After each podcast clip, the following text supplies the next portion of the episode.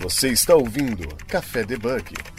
Muito bom dia, boa tarde, boa noite. Sejam muito bem-vindos a mais um programa do nosso podcast Café Debug, o seu podcast de tecnologia para não bugar sua cabeça. Meu nome é Jéssica Natani, comigo com o host Wesley Fratini. Fala galera, tudo beleza? E para você que está escutando esse programa, não esqueça de compartilhar é, nas redes sociais. Estamos no Twitter, estamos no Instagram, também no LinkedIn, na nossa página. E vem com a gente fazer parte da nossa comunidade no Discord para compartilhar conhecimento, trocar ideias e ficar mais afins e ligado nas nossas novidades. E o tema do nosso programa de hoje, vamos conhecer um pouco mais sobre a stack uh, do Globo a parte de esportes. Vamos lá e vamos ver com quem que a gente vai conversar?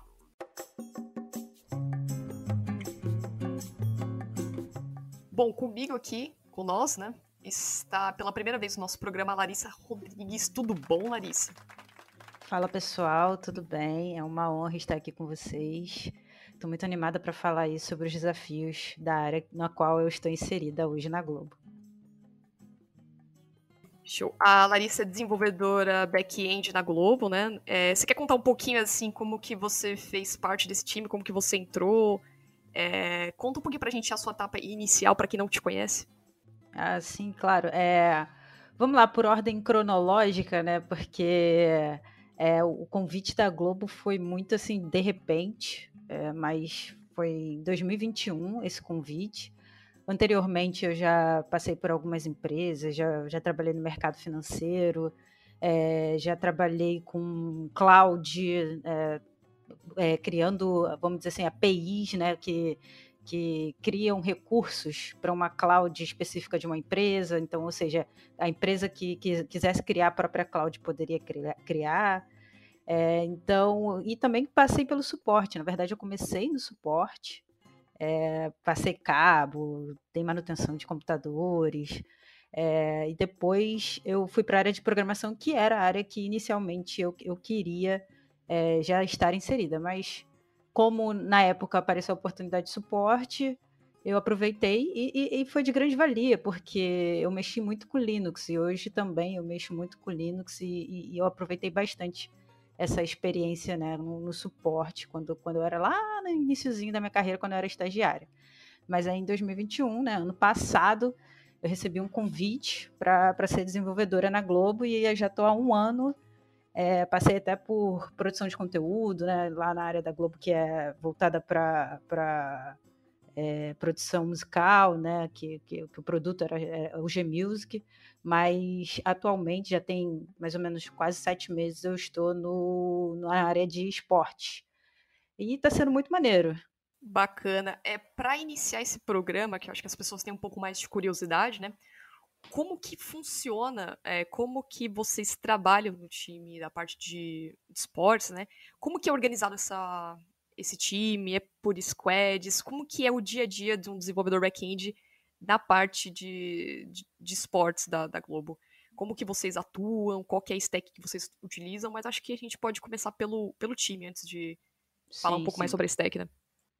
Não, beleza. É, o time é por squad, a gente não tem um time grande, é, na verdade só sou eu, assim, de desenvolvedor back-end sou eu, mais um desenvolvedor e entrou um estagiário agora que está assimilando tudo, então assim, ele ainda está é, tentando entender, então assim, é, na maior parte das vezes é, sou eu e mais um desenvolvedor.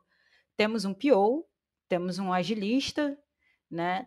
Não temos dev front-end porque o time no qual eu participo se chama time de dados esportivos, então a gente mexe muito com dados, né? Então é muito mais back-end do que front-end em si. O front já está bem maduro, então a gente não precisa dar manutenção em front, não, não tem a necessidade de ter um front ali é, alocado né, em full, alocado né, na maior parte do tempo.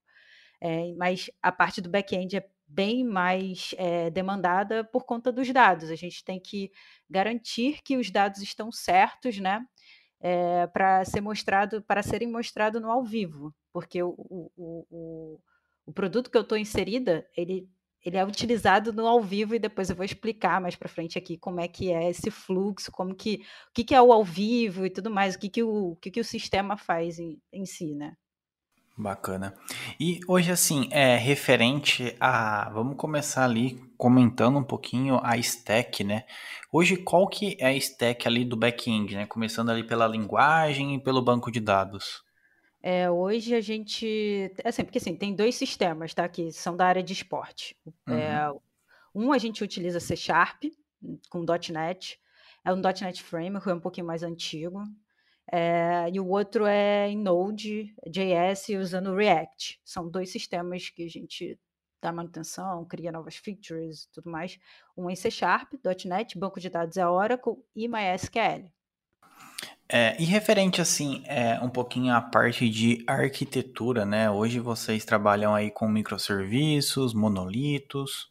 Então, é, é monolito. Na verdade, como eu falei, são dois sistemas. Aí eu, eu posso, posso até destrinchar aqui, com, dar nome a, aos bois, para a gente não ficar muito abstrato, né? Mas sim, sim.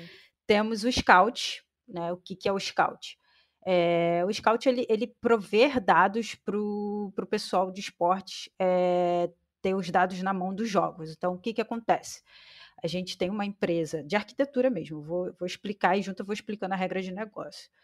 Nós temos uma, uma arquitetura aqui, a gente recebe dados de uma empresa externa que faz a marcação de lances. Então, quando você está assistindo lá o seu jogo de futebol, é, do seu time, você vai vendo que ah, fulano deu um passe para ciclano e ciclano chutou pro, pro, em direção ao gol e fez, fez uma finalização. Se foi gol ou não, a gente, eles, essa empresa de fora, né, é, marca esses dados manualmente e eles mandam esses dados para a gente, que cai né, num, num, num barramento, né, na Pay Gateway, na AWS, e é consumido né, via Lambda e tudo mais, e, e, e cai nesse monolito da gente em C Sharp.net, que a gente insera, insere no banco de dados. É assim que é feito esse fluxo, né, o Scout. Então, o Scout ele provê dados de tempo de bola rolando, tempo de bola parada, porcentagem né, de posse de bola, todos os lances minuto a minuto, que é o scout mesmo, tipo, o nome do sistema é scout, que é basicamente você pegar cada e cada minuto você vai ter um lance de, de do futebol. Então, na Copa aí que tá para vir, vocês é, o scout ele vai ser extremamente importante por causa disso, porque vai pegar esses dados da Copa e vai dar insumos até para os comentaristas mesmo terem aqueles dados quentes na tela para eles comentarem, para eles né, fazerem até insights, que é o, no, o outro nome, é o nome do outro sistema que a gente tem também. Ah, acho que entendi. Seria em real time, seria para os próprios. Real time, ah. isso aí, é dados ao vivo. Ao vivo. O tempo inteiro está chegando, a, a, empresa externa está mandando o dado para a gente, a gente está recebendo, trata esses dados e disponibiliza né, no sistema via tela para o usuário ter todos os insumos é, necessários para fazer comentários ou, e, e para ter até influência no Cartola, né? Porque o Cartola, que é, que é o, o, o, sistema de, de, apostas, consome o Scout, pra, pegando uhum. esses dados de minuto a minuto, para refletir lá no sistema deles e, e, gerar as apostas, né? Então, assim, o, o Scout é meio que o core do, de, de tudo que é consumido ali, né? Até o, a Globoplay tá para consumir os dados é, do Scout? E aí, como é que é feito esse consumo? Hoje a gente tem é, o Scout Worker, né, que é o, que é o back-end, o Scout Web, que é basicamente front-end, só que é um monolito, então meio que está junto ali, mas tem coisas diferentes, back-end, front-end, mas está tudo junto num, num, projeto só, que é um monolito. Esse monolito ele é inserido dentro do, do, do, banco de dados Oracle, e a gente tem um outro servicinho, que é o Scout Service, que provê os dados para os clientes né, internos e externos da Globo. Então, o Cartola, para pegar os dados da gente, que a gente consolidou no ao vivo, ele consome do Scout Service, que a gente provê os endpoints para eles, né? Nossa, que bacana, legal. Legal, eu não, não conhecia esse ponto. E então quer dizer que o Cartola, é, o, a, o serviço dele consome o serviço de vocês? Consome. Vocês hum. Consome. Todos os dados que eles precisam, eles consomem lá. Então, por exemplo, quando tá passando um jogo ali do time X contra o time Y e a gente tá vendo lance a lance ali no Globo Esporte, é essa parte do serviço, então, que vocês estão é, consumindo de um terceiro que está inserindo os dados, vocês estão consumindo, tá batendo na API é, Gateway e tá enviando os dados ali pro front-end. Isso aí, isso aí. A gente pega todos esses dados que estão sendo né, mandados para a gente, cai no barramento, auto, automaticamente a gente já trata isso né, no, no nosso Uhum. back-end e já é expelido para a tela mesmo, inserido no banco de dados também, né? Bacana, legal. E, tipo, não é, é. Imagina ali um jogo de futebol, não é poucos, poucos dados, né? São Não, várias são informações, né? Então, é, desde ali o lance, desde gols, desde cartões, então não é um único dado, né? São várias informações ao mesmo tempo, né? Não, são várias informações. Essa empresa externa, ela manda payloads, né? Ela, via request, elas mandam um JSON é, com vários eventos. Então, vai ter evento de coleta, né? Que é um evento que foi coletado, por exemplo, o passe. Ele vai coletar o passe. Esse passe teve finalização, esse chute teve finalização. Aí vem um outro evento, né? Que é um complemento. Cada é, lance daquele é um eventozinho. Então, vai ter evento de escalação, o evento da partida para pegar os dados de partida, o evento de substituição, o evento de tempo bola rolando. Então, cada JSONzinho desse que eles mandam para a gente, a gente recebe né, e faz um tratamento interno para saber quando que foi substituição, quando que foi coleta, os dados da partida, os dados da escalação. Então, assim, tudo que você vê hoje, antes de começar o jogo mesmo, já é tudo preparado e o, e o scout ele é utilizado né, para esse preparo né, no pré-jogo e durante o jogo também. Nossa, que legal. É, quando eu convidei você, Larissa, para falar, né? Porque acho que quando a gente fala em termos de Globo, a Globo é muito grande. Então, tem uma amiga minha que é a Laís Lima, que eu, inclusive, também convidei para participar do podcast com a gente. Ela atua de uma área totalmente diferente, né? Que é a parte de CDN. Então, quando a gente se conversa, a gente percebe que estamos falando de coisas totalmente diferentes. Ah, você usa GCP, ah, eu uso AWS. Putz, mas como funciona o seu fluxo? Ah, funciona assim. Pô, é, é muito diferente. Então, quando a gente tá falando, é, quando nós estamos falando sobre esporte e parte de dramaturgia, muda tanto a parte da stack quanto a parte do fluxo que vocês costumam trabalhar também. Então, a, é, é, totalmente diferente. E percebe-se que, então, no, na Copa do Mundo vocês vão ter muitos. vai ter muitos, muitos, muitas chamadas ali, né? Provavelmente. Todo dia lances, vai ter jogo, né? Todo dia vai ter jogo. E, assim, a, a sorte da gente é que é um jogo por dia, né? mais lá para as quartas de final, semifinal, vai, vai ter acho que quatro jogos, dois jogos, né? Pro dois quatro, jogos. e aí dois, e aí vai até a final, vai afunilando. Mas assim, é, é um jogo referente, por exemplo, é, hoje a Globo ela também é, pega dados também de outros times sem ser o Brasil, por exemplo. Vai jogar Argentina e Colômbia. Ela também vai pegar esses dados, vai enviar para vocês, vocês vão exibir? Sim, sim. É, essa empresa parceira que você está falando, né? A, uhum. ela, ela faz marcação, é uma empresa que ela faz marcação de todos os campeonatos possíveis que está rolando no mundo, ela vai fazer essa marcação.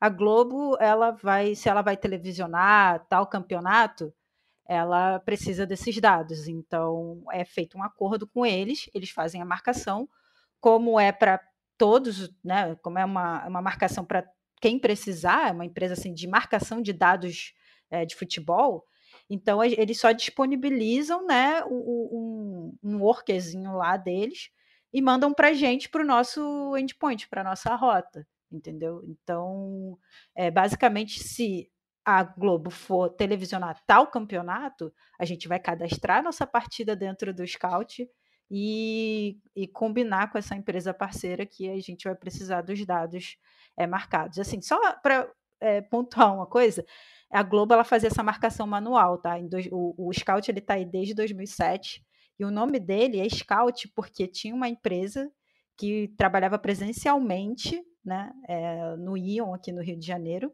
e ia lá para o subsolo e fazia a marcação. Então eram três pessoas que faziam essa marcação, uma para o time da casa o outro para o time do visitante e o outro para marcar é, lance de arbitragem. Então, essas marcações eram feitas manualmente. E aí, em 2019, que a, essa empresa parceira começou a, a fazer a marcação dos dados e mandarem para a gente. Até por causa do fluxo ah, de legal. dados mesmo, né? Eu não sabia que o jogo, o, a Copa do Mundo teria, tipo, três jogos em um dia. Não, para mim seria cada dia um jogo, né? Porque ia ser transmitido, tudo, né?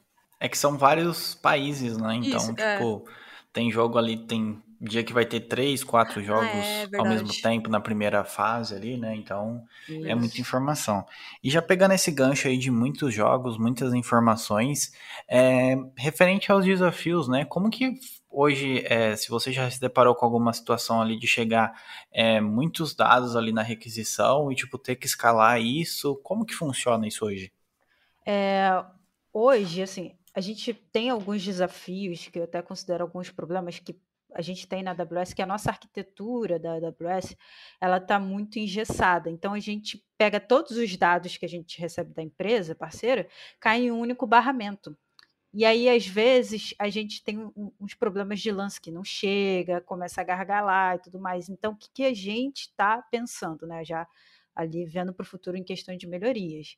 A gente está até já atuando nessas melhorias e tal, fazendo uma homologação junto com eles até para pré-copa para não para mitigar os erros para não gerar nenhum tipo de incidente Sim. né na Copa do Mundo é, a gente está pensando em refatorar toda a nossa arquitetura da AWS né é, para cada evento para cada evento de, de, de, lance né tipo seja coleta finalização é, substituição para cada evento desse ter uma rota específica né a gente também está querendo quebrar o monolito em microserviço, então vai haver um microserviço para o evento de finalização, onde só vai cair, vão cair dados de finalização, vai ter um outro é, microserviço onde só vai cair dados de substituição. Então a gente está tentando separar isso para não gerar mais incidentes, né?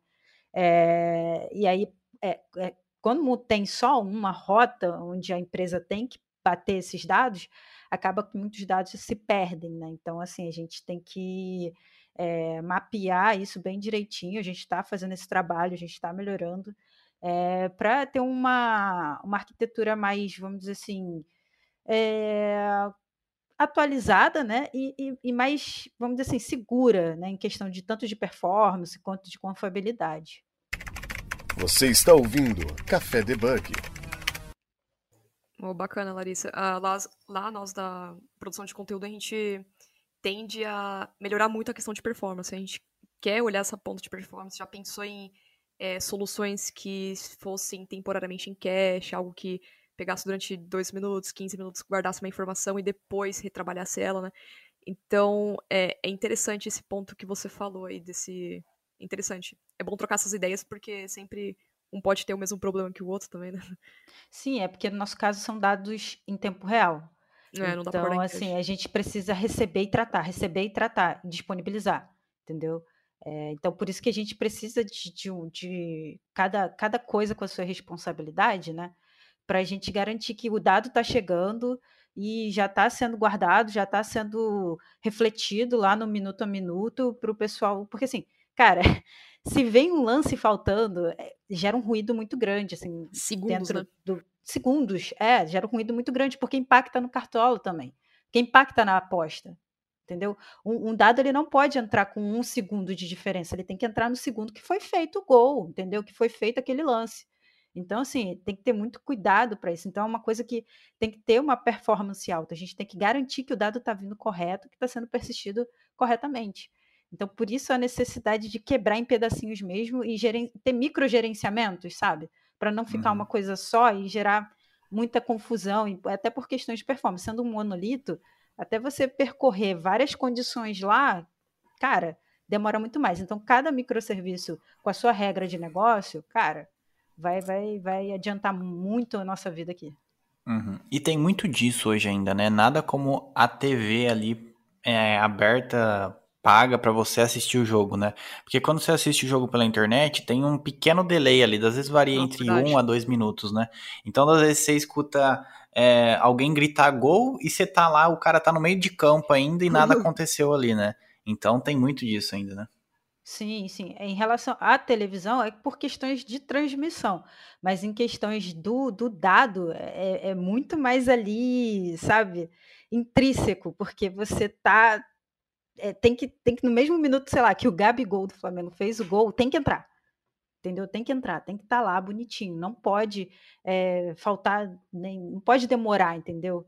É, esse lance a entrar. Porque se demora, cara, começa, sabe, gerar um, uma cascata de coisas ruins, porque os, o, o, Cartola vai consumindo, e aí o pessoal também que está marcando o lance vai falar, olha, tal lance não entrou, e tudo mais. Então, assim, a gente está, é, junto com a, com a empresa parceira, a gente está fazendo um trabalho conjunto de melhorar do lado de lá, né, de formas que eles possam marcar e vir mais rápido, tanto daqui, para receber mais rapidamente e com mais precisão.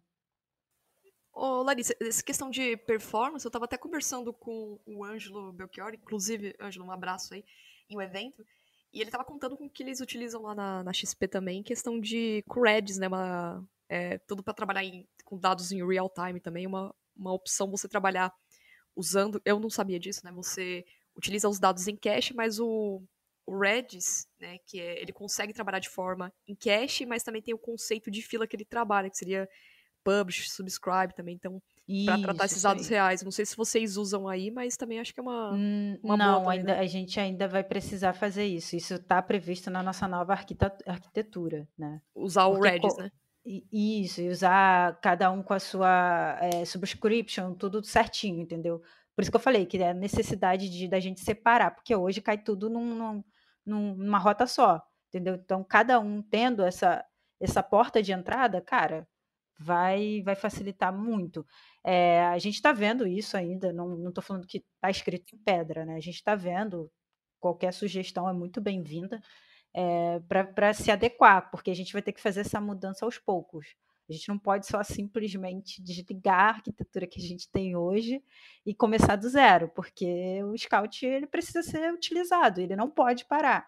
Como são dados é, ao vivo, a gente não pode sair desligando e, ah, vamos fazer tudo do zero. Não. Vai ser de pouquinho em pouquinho. E a ideia é justamente essa aí que você falou, entendeu? E já teve algum momento assim que tipo te, estava tendo ali bastante jogos no momento ali e a aplicação parou de, de funcionar por conta ali que não aguentava mais é, chegar às requisições aí? Não, quanto, quanto a isso, graças a Deus não. A gente nunca teve esse problema de tipo dados que é, acabou estourando o consumo, né, tendo, tendo parado assim em relação até banco de dados, essas coisas. Não, isso não. O que acontece é, é justamente essa perda de dados é, no, no momento certo. Por quê? A empresa parceira ela tem que mandar, né? os dados, e aí, para eu te dar o contexto para vocês entenderem. A coleta ela é um dado genérico. Né? A coleta ela tem que ter uma, um uma complemento, que é a finalização. Então, quando um jogador ele fez o chute ao gol, ele vai entrar lá como um dado genérico de chute, que foi a finalização foi certa. Mas ele precisa ter a, a, o complemento. E o que, que é o complemento? Se foi dentro da área, se foi cabeceio, se foi perna direita, perna esquerda, tem que ter essa riqueza de detalhes. E aí o que estava acontecendo? Geralmente a empresa parceira ela manda a primeira coleta, ela marca a primeira coleta e depois vem a, a, a finalização. E aí o que, que acontece? Às vezes eles estavam mandando do, é, ao mesmo tempo os dois eventos. E aí o que, que acontece? Se a coleta não entrar antes, a finalização entrar antes, a gente acaba perdendo esse dado, entendeu? E aí por isso que estava gerando, né, o, o, o, problema de perda de dados. Porque, poxa, não está entrando a finalização, a gente não tem essa o complemento, a gente não sabe se foi dentro da área, se foi cabeceio, chute, a gente só sabe que é finalização certa, foi o chute. É, só que a gente precisa desse complemento. E o que, que a gente pensou, né, que a gente ainda não, não implementou, assim, não subiu para produção, mas ainda está homologando lá com a empresa parceira, que é a gente não depender do dado da coleta. A gente pegar a finalização, guardar ela, né, e já gerar o, o, já mostrar o lance com a finalização. E aí, quando a coleta vier, caso venha depois, a gente guarda no banco e associa ela. Então, é, foi mais ou menos isso que a Jéssica falou, de guardar ali né, em cache, é, mas o, o fluxo se, meio que se inverteu. A finalização vem primeiro, a gente guarda isso, já manda, independente da coleta, não tem essa amarração. E aí, a, quando a coleta vier, né, meio que atrasada por algum motivo, a gente consegue deixar os dados consistentes, né? A gente consegue garantir que o dado chegou. Esse era um dos problemas que a gente está fazendo. Mas na nova arquitetura, provavelmente a gente vai é, ter mais, vamos dizer assim, é, mais ideias para poder garantir que o dado, mesmo que, que ele chegue atrasado, não se perca, né? Uhum. E você tocou num ponto ali no começo do episódio ali, referente ao time, né? Hoje, como que é composto referente a devs, por exemplo, que cuidam desse serviço? Uh, sou eu e mais um. Uhum. A gente são dois, né? Sou eu e mais um, mas a gente está passando isso para o estagiário. A equipe não é grande, apesar do, do fluxo ser grande, a gente consegue ter um, uma comunicação muito boa. Eu e o Marcelo, que é o, que é o outro dev, é, ele, é, ele, é muito bom, ele é super parceiro, a gente sempre está fazendo pair programming, a gente sempre está passando coisas para o estagiário também para daqui a pouco nos auxiliar. Então, apesar de ser o fluxo ser intenso, as coisas serem bem intensas, funciona muito, justamente porque a gente criou uma boa relação também com essa empresa parceira e a gente consegue homologar e ver os, os problemas de fato, entendeu? O que está acontecendo? Se é do lado de lá, se for do lado de lá a gente sugere, se for do lado de cá, os caras também sugerem para a gente melhorias. Então, é basicamente esse o nosso relacionamento assim dentro da equipe. E aí, recentemente entrou um novo LSE né, na, na, nossa área e ele atua como cross em, em vários, vários times, vários squads, mas ele está à frente também aí da, da, nossa refatoração aí da arquitetura. Então, cara, eu, eu vejo que a gente é muito unido, assim. É, eu acho que é por isso que dá certo, apesar do fluxo ser intenso. Entendi. E assim, é, como que funciona, por exemplo, um time de dois, é, a questão ali de code review, de melhorias, é, de é, um ciclo de desenvolvimento como um todo ali? A gente tem as nossas, é, nossas etapas, né? A gente nunca sobe direto para produção, isso nunca foi feito. Em relação ao code review, como são dois, é, um está sabendo do que o outro está fazendo. Então, assim, a gente tem uma comunicação bem direta. Seja a gente faz muito review, assim, como são duas pessoas, a gente não fica subindo por request, o outro fica olhando o tempo inteiro. É, mas a gente faz muito pair programming, então a gente pega as demandas é, e aí tem uma etapa lá que é de teste, onde a outra pessoa vai testar. Então, quando o Marcelo pegou uma demanda que ele está fazendo individualmente, geralmente eu dou uma olhada antes dele subir, porque a gente está junto ali fazendo, acaba que os dois fazem uh, juntos, né? Então, o olhar do code review é muito ali na hora também que está desenvolvendo. É, mas tem uma etapa de teste onde eu testo, eu reviso, vejo com ele. Eu, ele também vê as coisas que eu estou fazendo, aponta alguns erros. Ah, eu acho que poderia ser feito dessa forma. Então, assim, como são duas pessoas, a gente se autogerencia ali meio que fazendo pair programming e testando junto, um testando o que o outro está fazendo também. É, acho que mais para deixar claro para os nossos ouvintes aqui, não que, uh, por mais que o, o, projeto, o negócio seja complexo, né, do jeito que você está falando, é, dá para muito bem do, três, três desenvolvedores atuarem de uma forma muito harmônica, né? Mas isso não quer dizer que a Larissa está atuando totalmente no esporte, né? Então seria um pedaço de uma squad, mas voltado mais para a questão de. Corrija-me se estiver errado, tá? Seria mais a questão de futebol. Então, de pegar esses lances, pegar, trabalhar atuar nisso, né? Isso, é isso. Um todo. Ah, dados legal. de futebol, dados, dados de, futebol. de futebol. O Scout também ele tem dados de vôlei, né? Dados de judô e tudo mais. Uhum. Também serve para as Olimpíadas, mas não é constantemente usado assim como no futebol. Futebol a coisa pega fogo um pouquinho. Ah, é que tipo para não dizer que vocês, putz, vocês atuam, vocês olham como um todo o esporte, que seria, puta, tô trabalhando com os dados do Globo Esporte, do Esporte Espetacular. Aí são não. outras squads, são outros São outras outros squads. Isso aí. E eu fiquei com uma curiosidade, você falou sobre a API do Node. É, essa API do Node que vocês atuam, ela tá ainda na, na, no time de vocês, no, na parte que vocês atuam nela. O que, que ela faz exatamente quando consulta com a API do .NET Core? Ela passa alguma informação? Ou vocês, ela envia alguma informação pro Cartola? Ela seria o core do, do negócio de vocês? Como que hum, é a comunicação não. entre as duas? O core é o Scout. Core de tudo que é referente a dados esportivos de futebol, é, não vou falar só de futebol, mas a maior parte é de futebol. É o scout que, que concentra essas informações, tá? É, nós temos é, vários outros timezinhos, assim, que, por exemplo, o, o, o S, eu acho que é o SDS, se eu não me engano, ele cuida ali da parte de histórico, de jogos que já aconteceram, sei lá, em 1900 e bolinha. É, mas eu não vou entrar muito a fundo, mas é porque para saber que assim, a gente sim, cuida sim. do ter dados aqui ao vivo, né? Aí tem outros times que cuidam dos dados assim, de histórico e tudo mais. É, mas o, o, outro microserviço, outro sistema, né, que está é, em Node é chamado Insight. E ele é basicamente para prover relatório, tem um, um, um, microserviço de relatório, um módulozinho de relatório, que provê é, dados do pré-jogo. Então, assim, ah, o Flamengo não enfrenta um novo horizontino, sei lá, duas décadas, entendeu? Então, ah, tem um tabu, entendeu? Ah, tal jogador não marca gol contra esse time, tem tantas partidas. Então, assim, esses dados de, de pré-jogo é, são insights onde eles vão gerar um relatório, onde é gerado um relatório e vai passar, é passado para os comentaristas e os comentaristas começam a falar aquelas curiosidades que a gente vê antes do jogo, né? Então, ah, pô, o Gabigol não marca gol não sei quanto tempo. Ah, essa partida aconteceu tal lugar e aconteceu isso, isso isso. Tem tudo isso lá dentro, dentro do Insight, né? Só que o Insights ele, é, ele é mais para prover dados para jogo. O Scout é dados ao vivo. O Insights é pré-jogo, entendeu? Todas as informações pré-jogo. Obviamente que não tem, assim, é, só de geração de relatório, mas tem lá dados das, das partidas, é, qual, é o, qual é a partida da rodada, tudo mais, né? Então, assim, é, são Scout, dados ao vivo, insights, pré-jogo. Tudo que você for pensar, tipo, antes de acontecer no jogo, vai ser o insight. Então, é basicamente isso. Eu não tenho nem como falar que, que não é um insight. É um insight, entendeu? O nome do sistema é insight ele precisa ser usado no pré-jogo para gerar esses dados para os comentaristas. Você está ouvindo Café Debug.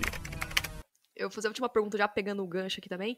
Você já atuou nessa, nessa API do Node ou você mexe só com o C Sharp? Ou de vez ou outra tem que arrumar uma coisinha ali, uma coisinha aqui. É, é, muito, é, é muitos dois. É, a gente ah, mexe no C Sharp, mas também a gente mexe no Node. Então, assim, quando precisa melhorar alguma coisa lá que o usuário pediu, a gente precisa mexer.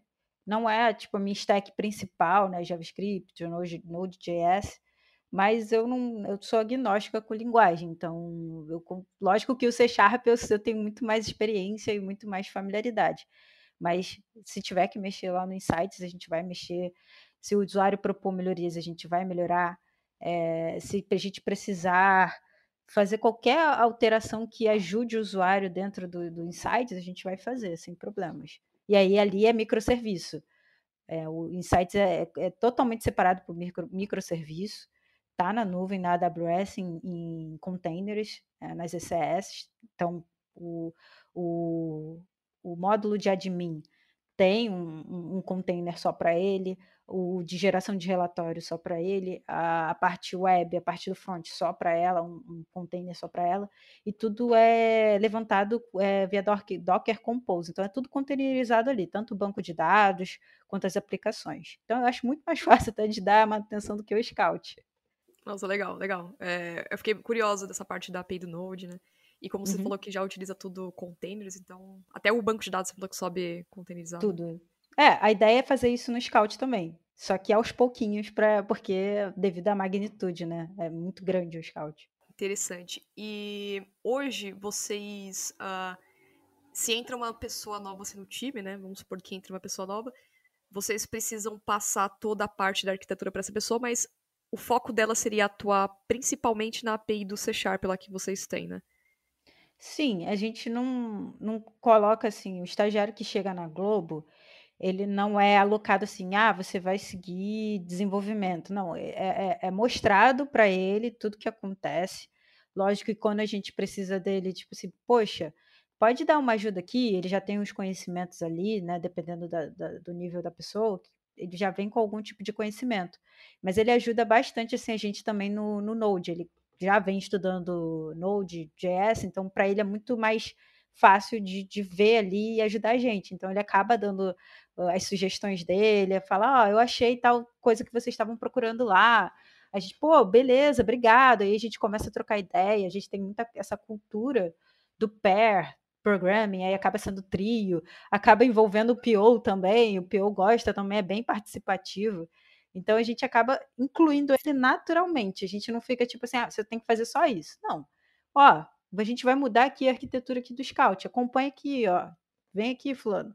Entra na call, ó, você vai ser responsável aqui por geração de relatórios. Se quiser propor melhorias, pode propor. Então, assim, a gente gosta muito de incluir é, a, a, pessoa para o que a gente está fazendo no que quer que seja. É, mas não tem assim, ah, ele só vai cuidar do scout. Não, ele vai cuidar de tudo um pouquinho. Se ele se interessar, sei lá, para a área de negócios, aí vão direcionar ele mais para a área de negócios. Esse estagiário que a gente tem, ao meu ver, ele está muito mais para o lado de programação, de desenvolvimento. Então, ele sempre está por dentro do que a gente está fazendo ali em código, em arquitetura e tudo mais. Então, depende do perfil da pessoa. É, mas a gente procura incluí-la é, no que ela se sente confortável, né? O que ela acha que pode ajudar. É sempre bem-vindo. Não tem essa, ah, estagiário. Não. Pode vir, traz a sua sugestão, seu ponto de vista. Se a gente vai analisar o que tiver errado, a gente corrige e tudo mais, né? Mostrando, ó, oh, eu acho melhor assim e tal. É, é sempre assim que a gente está tá fazendo ali com, com o novo estagiário.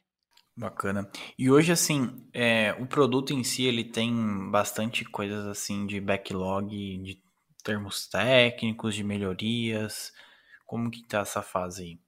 A gente tem os nossos é, objetivos, né, do quartil, é, e também temos as, as nossas melhorias, né?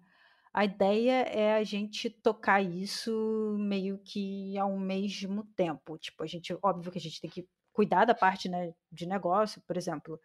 É, a gente não tem uma feature que é dados pra, de cartão para técnico, a gente só tem dados de cartão para jogador. Então a gente precisa colocar, né, a, a empresa parceira vai enviar esse dado de, de, de cartão para técnico e comissão técnica e a gente tem que começar a tratar aqui. Obviamente vai ser ainda no monolito, mas a ideia é que a gente vai pegando as coisinhas que tem que melhorar ao mesmo tempo, né? Que são débitos técnicos. Assim que sobrar um tempinho que a gente conseguir entregar toda essa parte de, de, de OKR, né, de objetivo do, do, do, do produto para agregar valor, a gente vai e pega a, a, parte de melhoria, sim. Então, assim, a gente está sempre, no, tá sempre no radar da gente. Ainda mais agora que a gente está com esse, com esse relacionamento com a empresa parceira de melhoria, cara, vai acontecer ao mesmo tempo. Quando sobrar um tempinho, a gente vai fazer.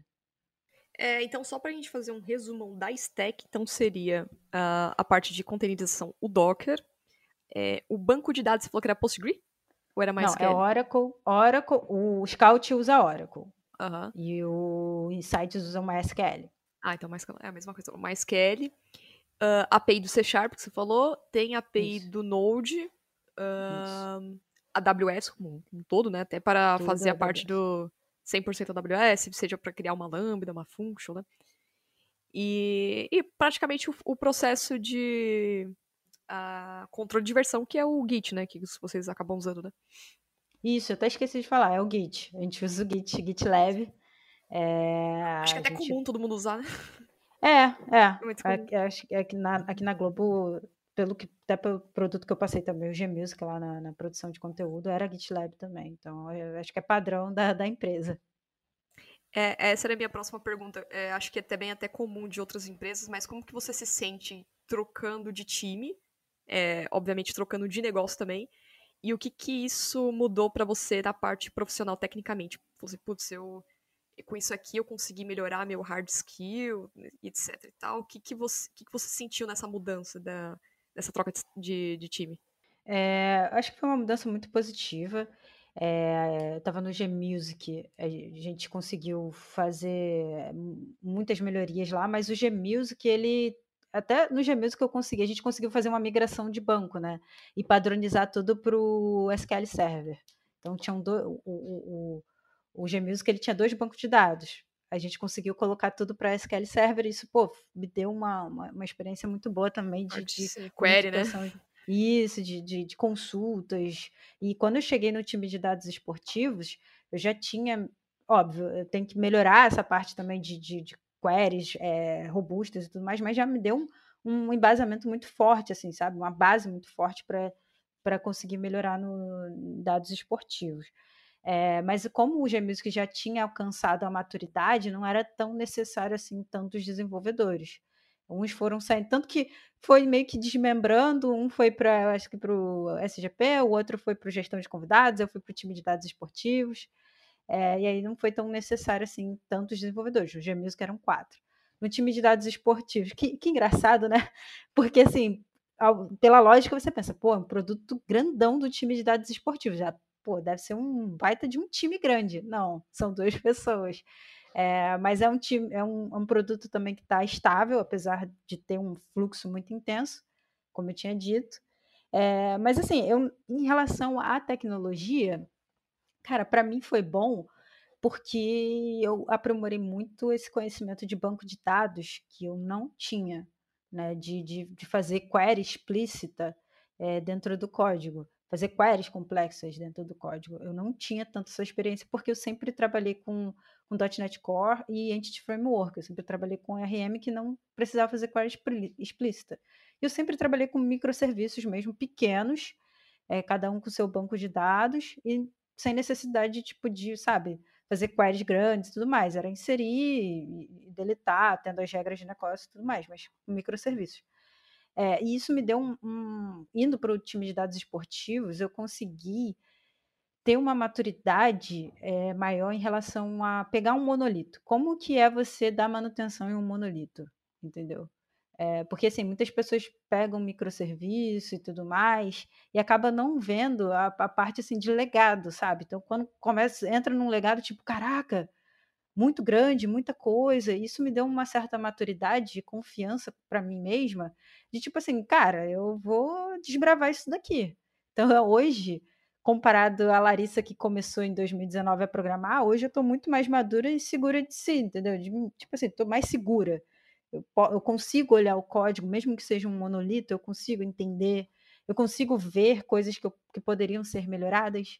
Então, assim, tendo essa experiência de microserviço, tendo a experiência do, do, do, do Gmusic, tendo a experiência do time de dados esportivos, cara, é tudo agora começou a clarear mais para mim, entendeu? Eu consigo você tendo maturidade de mexer num, num monolito que é um pouco complexo, cara, é, você consegue ter mais, vamos dizer assim, é, não é malícia, mas você consegue ter um olhar mais profundo e aí com coisas bobas você já começa a pegar rápido, então você começa a corrigir rápido, entendeu as coisas. Então acho que é muito melhor você começar do mais difícil para depois ir para o mais fácil. Legal. É, e sempre me perguntam sobre essa parte, ah, o que que o os desenvolvedores ou as desenvolvedoras back-end precisa ter hard skill, pipipi, popopó. Eu sempre sugiro também tomar um, um palpite, tipo assim, ó, na minha opinião, acho que tem que ter um pouco de conhecimento de banco de dados, né? Por mais que você atue numa empresa que tenha um DBA lá, acho que o básico é você saber não só criar um banco de dados, é, criar as tabelas, relacionamentos, foreign key, um para um, é, índice, saber criar é, storage procedures, tipo, tá, tá um pouquinho mais cascudo com isso, né? Ter essa parte de mão na mão, assim, na unha, eu acho que é bom também, para ajuda para o nosso desenvolvimento, né? Você sabe como atuar, embora você não precise atuar direto, mas é bom ter esse, essa base, né? Sim, acho que é de extrema importância, porque banco de dados faz parte do back-end, né? Acho que muitas pessoas pensam, ah, banco de dados é o DBA, ele vai construir o banco e tudo mais. Não, cara, o desenvolvedor, dependendo do, da equipe, o desenvolvedor ele tem que ser, tem que ter essa, essa skill, né? É, de banco de dados. Óbvio que não vai ter o conhecimento aprofundado como um DBA, né? Em questão de performance e tudo mais, ali mais, mais a fundo. Mas é bom a gente saber, né, que, que a gente para fazer consultas, é, não só com o CRUD, né, mas a gente montar uma query de acordo com o que a gente precisa, né, de acordo com aquele dado que a gente precisa. Ah, se a gente tem que fazer join com outra tabela, ou não tem, qual tabela que, que a gente tem esses dados. Então, assim, a gente tem que ter esse olhar voltado para dados. E quem trabalha com back-end mexe com dados. Não tem jeito, sabe? Não é só código, porque muita pessoa uhum. acha que back-end é só escrever código. E não é, cara. Se fosse só escrever código, estava muito fácil. Não é. Você tem que analisar dados, você tem que analisar arquitetura. Então, o back-end ele tem que ter esse perfil de arquitetura, de banco de dados, de, de um olhar analítico, de ver, pô, acho que a gente pode melhorar aqui essa query e tudo mais para trazer esse dado, talvez seja necessário. Como tudo também, né? É, hoje você vai ver que muitas empresas não têm um DBA, né? Focado ali, é. por exemplo, para o squad, é, na própria empresa mesmo, é o dev ali no dia a dia que vai tomar conta disso, né? Então vai ter um banco de dados ali dedicado para desenvolvimento e um para homologação e produção. Mesmo caso ali do, do front-end, né? A pessoa desenvolvedor front-end, é, ele é responsável por construir telas? É responsável, mas vai muito além de construir telas, né? Sim, sim. Você está coberto de razão. Eu concordo com isso. Eu acho que para ser desenvolvedor, obviamente que a gente tem que saber de tudo um pouquinho, mas também é bom saber mais a fundo de algumas coisas. É, eu acho é, extremamente importante que um desenvolvedor back-end ele tenha é, um perfil de arquiteto, voltado mais para arquitetura. Porque na hora de você construir o seu código, não é só, como eu falei, não é só escrever código, não é só fazer if, não é só criar classe. Isso é meio que, vamos dizer assim, padrão de ser feito. Mas a gente tem que ter esse olhar de arquitetura para garantir que as coisas vão funcionar de forma correta, né, de forma eficaz e, e, eficiente, né, ter uma eficiência. Porque na hora de você dar manutenção vai ser muito mais fácil, entendeu? Se você tem uma arquitetura ruim, cara, vai ser ruim de você localizar. Tô falando assim, arquitetura voltada ali pro, pro código, né? Vai ser ruim de você localizar o que, que você tem que fazer. A regra de negócio vai ficar misturada. Então, assim, é bom a gente separar, né? Se for que nem o, o caso do, do, do, do Scout, de, de pô, ter um, um, fluxo de dados, recebimento de dados altíssimo. Cara, vamos quebrar isso em microserviço. Porque não, não pode ficar assim, entendeu? é, só concentrado em um único lugar com várias é, condições e validações ao mesmo tempo. É ruim até de ler, de ver ali, você, caraca. Mas eu entendo que, tipo assim, na época, para época, aquilo era bom pra caramba, entendeu? É, mas hoje em dia a gente consegue ter outras, tem, consegue ter ferramentas que vão ajudar a melhorar. Legal, legal, gostei do bate-papo. É, tem mais algum ponto, Wesley, que você queira ressaltar que a gente não falou, acabou deixando passar em branco? Acho que a gente passou por vários pontos aí, é, por aqui, é, e foi bem bacana o bate-papo por aqui, é. sem perguntas mais. Eu gostei bastante, não, não conhecia essa parte desse time da, que a Larissa contou. Achei bem interessante tanto a parte de tech quanto a parte de, de fluxo, né, de trabalho, negócio, achei bem legal. E, Larissa, a gente deixa, a gente já chegou no final do programa, a gente deixa sempre um ponto, um tempo no final para o participante queira divulgar algum projeto, se tem algum, algum curso, alguma outra coisa. E eu gostaria de perguntar, de fazer essa pergunta, se você tem alguma coisa para divulgar, para compartilhar. Putz, ah, tem isso aqui que eu gostaria de falar, deixar para vocês, porque aqui na descrição desse programa, as pessoas que estão ouvindo esse podcast vão acabar lendo aqui esse perfil, vai entrar em contato com você, vai pegar aqui algumas dicas aqui. Inclusive, também na, aqui na descrição do programa tem um link de mentoria tech que o Wesley faz. Então, se vocês têm curiosidade, se vocês têm vontade de conhecer melhor, vocês podem estar acessando esse link ou entrando no site do Café Debug, que também tem o banner lá do Mentoria Tech para vocês estarem acessando. Então, Larissa, tem, vou deixar esse ponto final para você. Se essa última chamada tem alguma coisa que você queria falar, pode divulgar aí também. Ah, eu quero que divulgar o meu produto que eu tô inserida, né? É, quando vocês assistirem os jogos na Copa, é, peço que todos assistam e se tiver alguma divergência, alguma coisa que vocês acham que pode, podem ser melhoradas, vocês podem entrar em contato comigo. É, o meu site é larissaeloisa.com.br, é Heloísa com H. Vocês vão conseguir achar lá meu, meu GitHub, meu LinkedIn, meu e-mail. É, vai ter as minhas curiosidades, tem uns projetos, um projeto pessoal meu que eu fiz no TCC, que inclusive foi Node, isso me deu muita é, experiência para atuar também no Insight. Então, se vocês quiserem é, saber também mais sobre esse projeto, se se interessarem para saber como é que foi feito e do que se trata, podem dar uma olhada lá. E é isso, espero que vocês tenham curtido o, o papo aqui. É, espero que vocês acompanhem a Copa. A gente está trabalhando duro para poder é, deixar tudo redondinho para os usuários e para os telespectadores também terem uma boa experiência com o futebol. Que legal. Uh, coloquei o seu site aqui na descrição, então para vocês que queiram acessar aqui o site da, da Larissa, está aqui na descrição do programa. Tem até página inicial, habilidades, que tá bem interessante. Os projetos também do GitHub aqui. Vou até seguir aqui, Larissa. Seguindo no ah, beleza. São projetos de estudo, né? Nada de tipo é, muito, vamos dizer assim, é, mirabolante, né? O único projeto que, que, que, eu, que eu fiz é, que tem mais relevância ali, que foi realmente foi o, o Fast Menu, que é o meu projeto de TCC. E aí, mas aí eu não vou entrar, no, não sei se dá tempo, né, de explicar o que, que foi.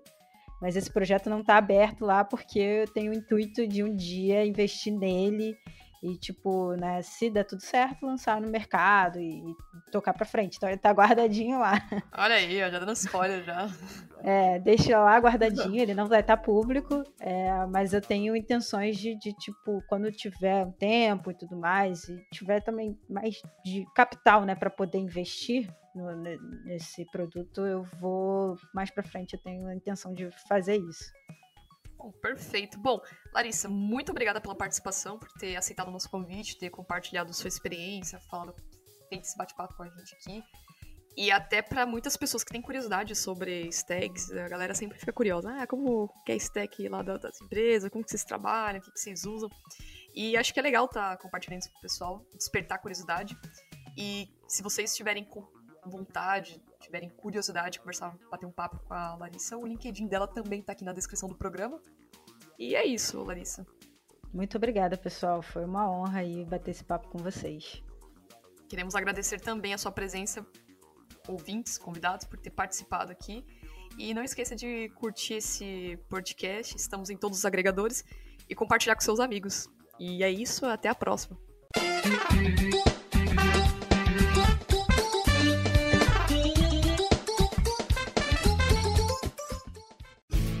Este programa foi editado por Café Debug.